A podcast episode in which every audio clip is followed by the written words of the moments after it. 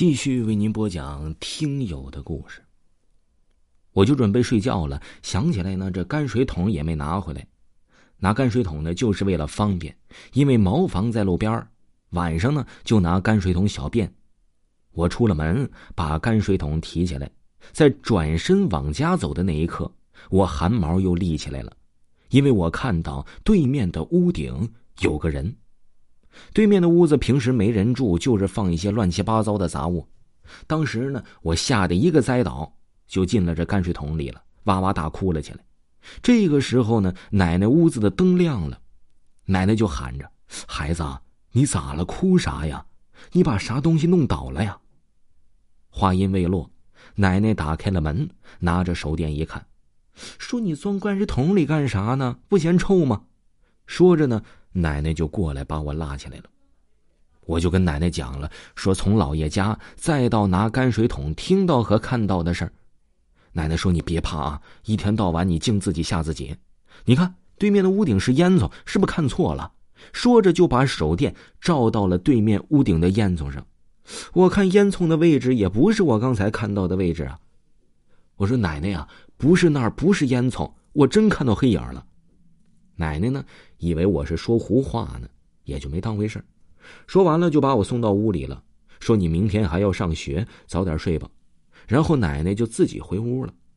我上了床，钻到被窝，把灯熄了，就开始迷瞪了起来。迷迷糊糊的睡了一会儿，又潜意识的醒了过来，转了个身，睁了一下眼睛，迷迷糊糊的就看到月光这个照到卧室的门口有个黑影。我说：“奶奶。”是你吗？说了两遍没动静。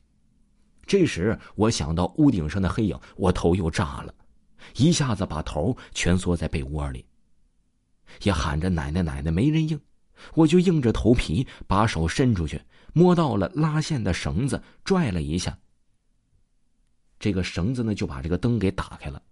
打开开关呢，就是以前那种那个圆圆的拉线盒，一边接着电线，一边连着绳子。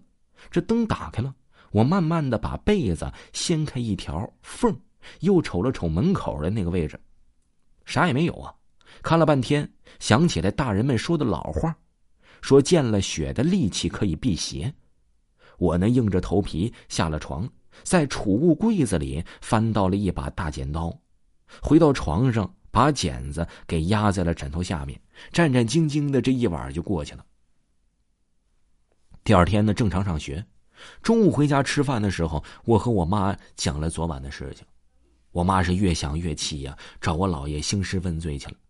等晚上我回家呀，妈妈和我说：“说你姥爷昨天晚上在门口拿着手电照着你，两根烟的功夫呢，还听到你和你姥爷说：‘说姥爷你回去吧，我到家了。’这很奇怪，我明明没有说这些话呀。”于是呢，这件事情呢，哎，也就慢慢的过去了，也就不了了之了。说你那时候还知道啥呀？还小，以为当时我骗大人们呢。我心里啊，那是一个郁闷呢。这个听友说，我坚信当时听到和看到的事儿啊，确确实实存在，而我呢，也确确实实没有说话，也是确确实实看到了那个黑影。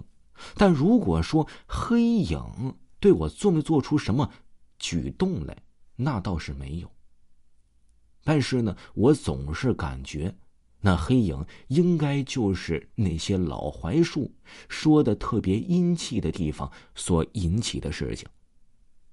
这后来呀，听我妈讲，说我们家以前那个院子呀凶得很，只有你奶奶在世的时候才能罩得住，所以呢，现在我们大家也都陆续的搬走了。